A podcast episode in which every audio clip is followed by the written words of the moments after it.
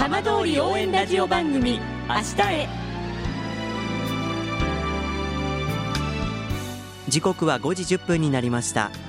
今週も浜通りの情報をお届けする浜通り応援ラジオ番組明日へのスタートです。まずは今週の浜通りニュース。双葉町は来年度末の避難指示の先行解除を目指す町内の帰還困難区域のうち特定復興再生拠点区域の立ち入り要件を緩和する方針を固めました。伊沢町長が示したもので町民の意見を踏まえ年内に詳細な計画を定めて国と協議をするということです。対象となるのは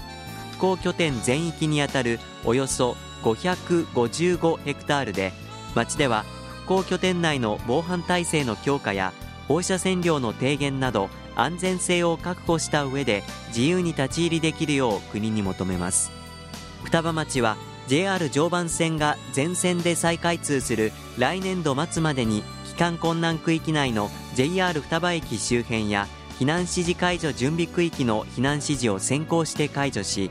2022年春までに復興拠点全域の解除を目標としています。広野町と楢葉町は来年1月26日 J ビレッジ再開を記念したハーフマラソン大会を開くことになりました。J ビレッジをスタートゴールにおよそ1300人の参加を見込んでいます。震災と原発事故からの復興へと歩みを進める2つの町や J ビレッジの姿を県内外の人に見てもらおうと初めて開きます。コースは太平洋を望む県道を中心に広野町の JR 広野駅西側の駅前通りや楢葉町の復興拠点エミフルタウン楢葉を通ることを想定しているということです。さて毎週土曜日のこの時間は浜通りのさまざまな話題をお伝えしていく15分間。震災と原発事故から7年半。ふるさとを盛り上げよう笑顔や元気を届けようと頑張る浜通りの皆さんの声。浜通りの動きにフォーカスしていきます。お相手は森本洋平です。どうぞお付き合いください。浜通り応援ラジオ番組明日へ。この番組は地球を守る未来をつくる東洋システムがお送りします。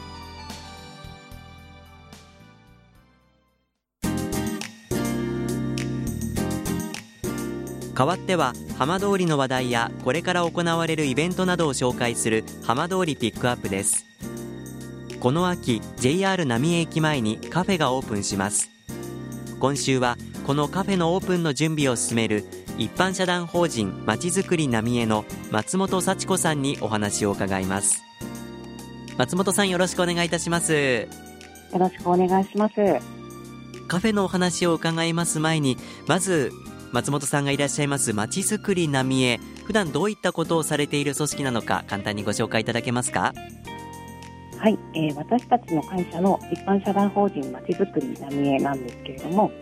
まちづくり全般に関するお仕事の方を受けている形になります。例えば町内で行いますイベントのあのお手伝いであったりとか町の方にですね今視察という形でいろいろな方がいらっしゃいますので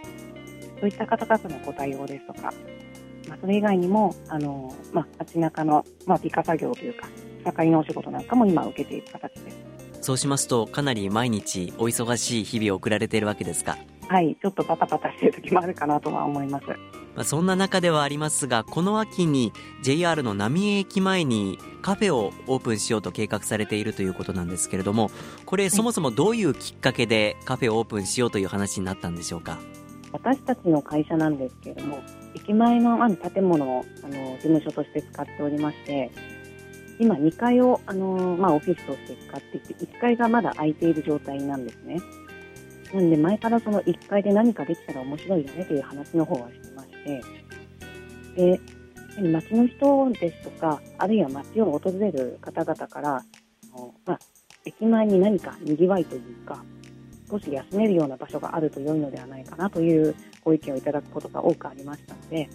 では私たちでそういったカフェというか、喫茶店のようなものをできれば良いのかなというふうに思っていろいろ計画していった次第です。カフェと言いますと、まあ、今全国にこういろんなスタイルのカフェがありますけれども、まあ、中でもまちづくり浪江ではこうどういうカフェが浪江の駅前にあればいいなっていう何かこう目指しているものはありますか？いろいろおしゃれなカフェとかあのすごく素敵なカフェたくさんあると思うんですけどもあの私たちが目指しているのはどちらかというと気兼ねなく立ち寄れるようなお店であればいいなとは思ってます浪江町にたくさんの方がいらっしゃってますのであの例えばちょっと私なんかだとおしゃれすぎると緊張してしまったりちょっと入りづらかったりしてしまうと思うので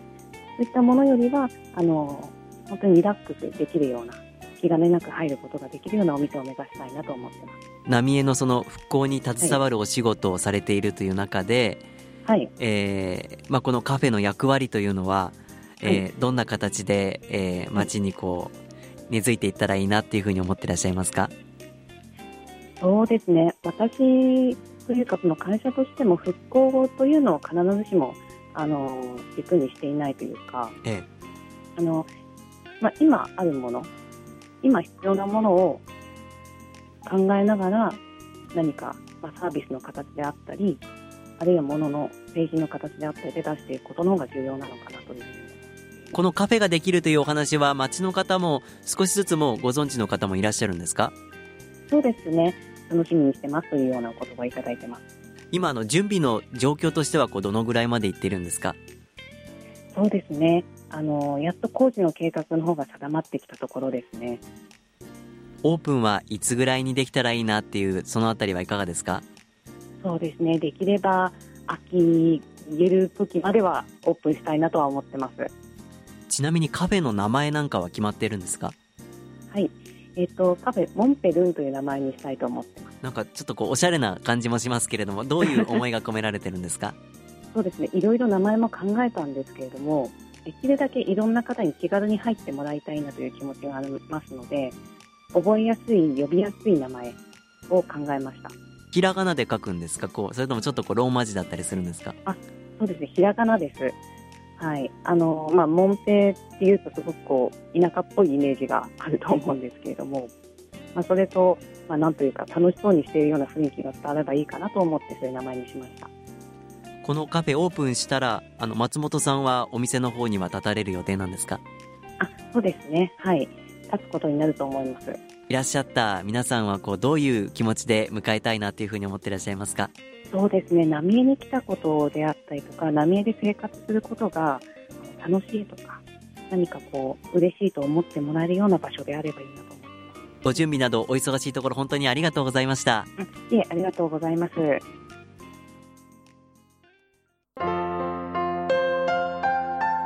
浜通り応援ラジオ番組「明日へ」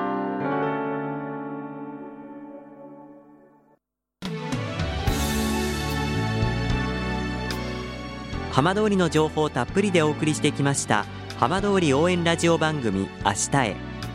この先も番組では頑張っている皆さんにどんどんマイクを向けていきます。来週のこの時間もどうぞお楽しみに。この番組は地球を守る未来をつくる東洋システムがお送りしました。